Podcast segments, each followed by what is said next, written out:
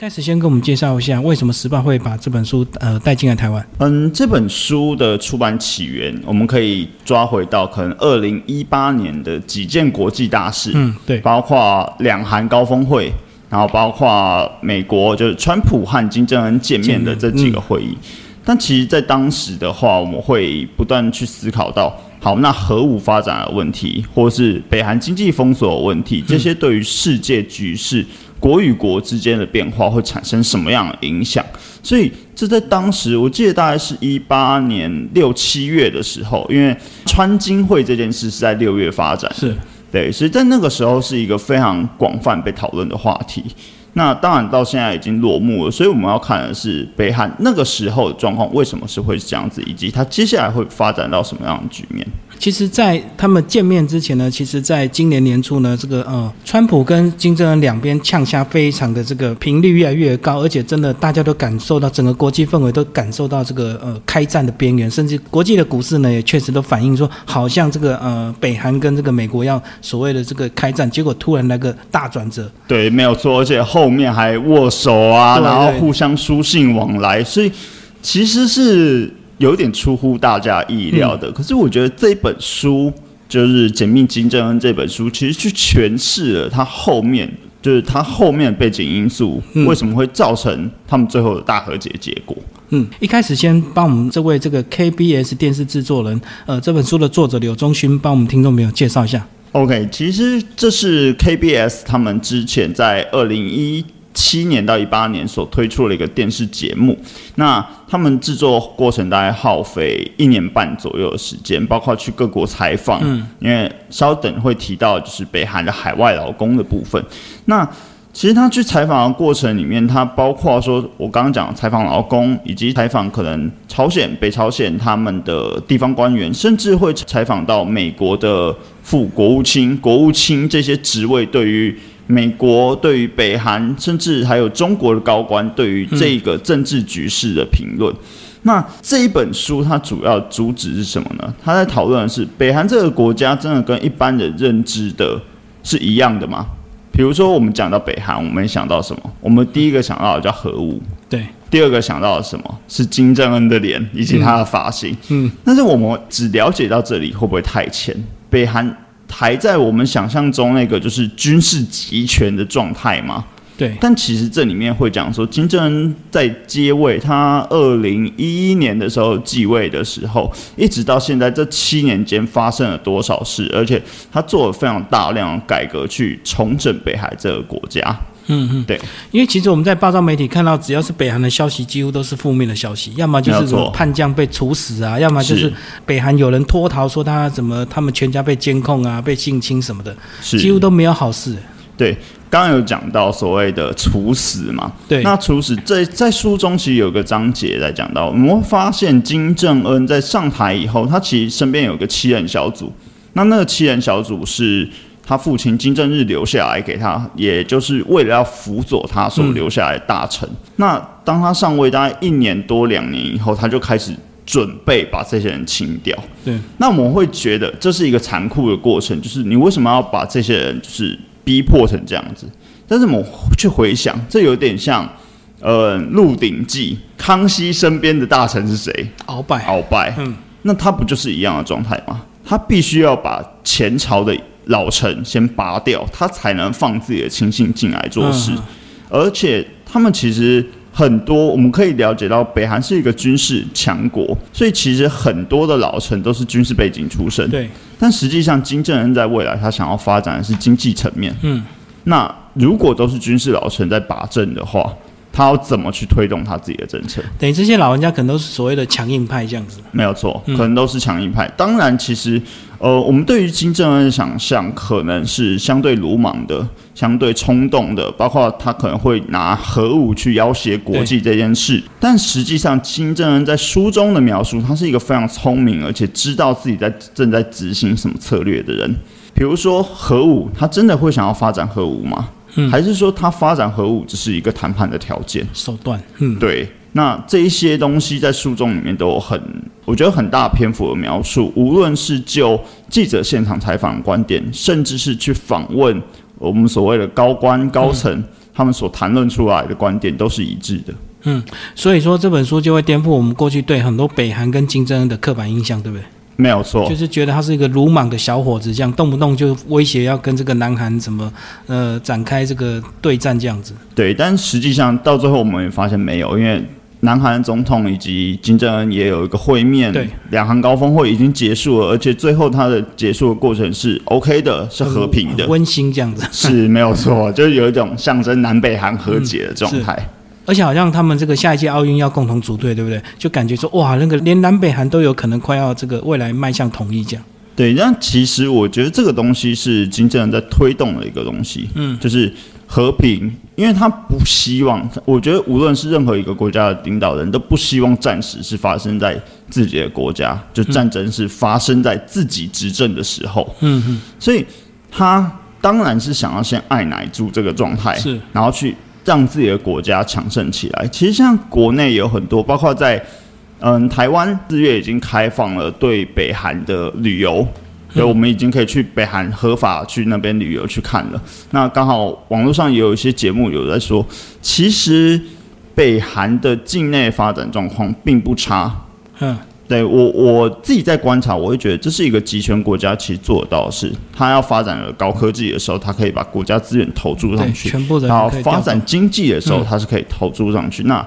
接下来下一个环节，我们可以讨论到北韩经济，因为我们刚刚一直在讲经济建国，它到底做了什么事这样子。像是呃北韩的主要经济来源，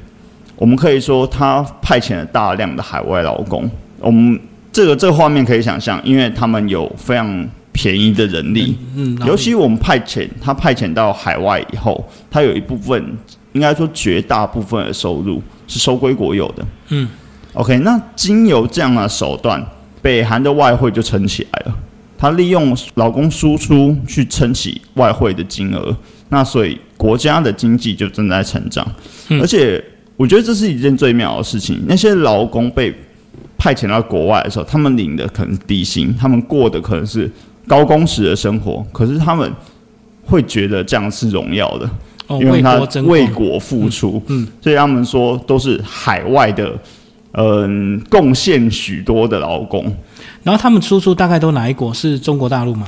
嗯，里面有谈到几个国家，中国有，然后它主要在中国丹东省那边，然后俄罗斯，因为也是邻近国家，从黑龙江那边就可以绕过去的地方，然后接下来还有马来西亚，因为马来西亚其实是大量的劳动输出，需要大量人力的环境，然后甚至到北欧那边也有。刚刚有谈到就是劳工输出的部部分，那韩国 KBS 电视台的节目就跟两个国家，包括英国的 BBC 电视台以及德国的 ZDF 电视台去合作去做这些采访记录。那他们采访记录的时候，就会可以看到他们在当地北韩劳工所要付出的高工时，嗯，以及可能宿舍环境不那么好的状态下。那其实这里面有一些隐忧，包括北韩当局也会在思考说，会不会因此造成大量的脱北者。嗯，所以他他们其实现场的所谓的工作现场，他们的限制非常大。比如说，他们自由时间很少，他们必须要关在宿舍。他们可能一下班，可能上班时间十四个小时，然后一下班就必须要回到宿舍全部回到宿舍就对。对，这是一个管制。那当然，它里面书里面有采访到脱北者，嗯，那脱北者的心态是什么？他们到了国外，他们看到国外的自由世界，他们在那个瞬间才开始反思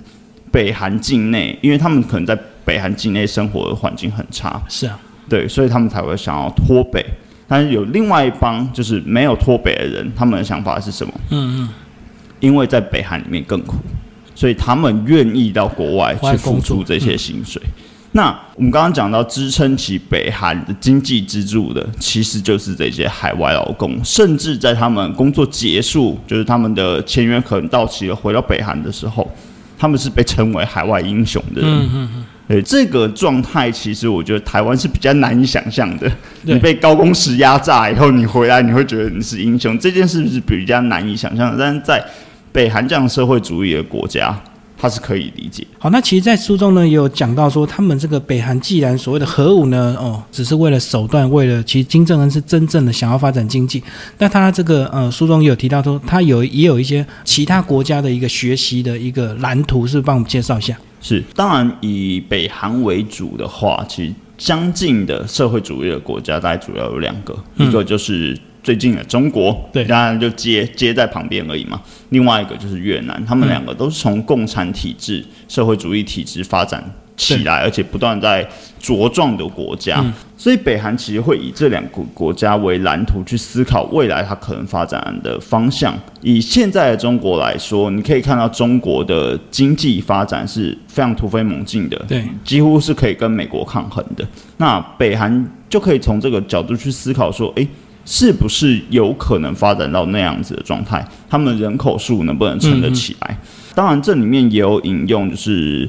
北京大学国际关系学院的贾庆国教授的一句话，那他其实从他的角度，从中国的角度去看北韩，他们会觉得放弃核武是正途，然后要想办法取得周边国家，包括我们刚刚讲到的中国以及越南支持，他才有可能把他的国家制度是完善起来的。嗯，然后包括金正恩所秉持的经济建国这件事。他必须要在国与国的合作之下才有办法建立起来。嗯，那其实我们刚刚讲到，嗯，刚刚主持人提到核武的部分，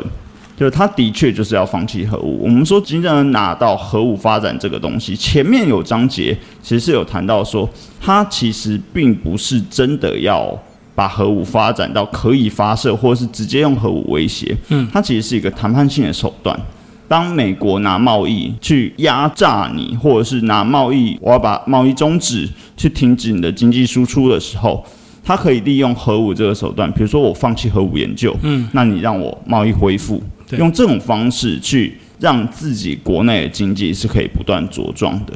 那所以这个东西是一个手段，我们可以从这里看到金正恩其实是一个聪明的状态，然后同时他其实是嗯金正恩是不断的在发展国内的科技教育制度的，嗯，他想要从基本教育着手，从包括金正日时期，他其实就已经在扩大国民的义务教育的年限。那金正恩的时候也是一样，他不断的在增加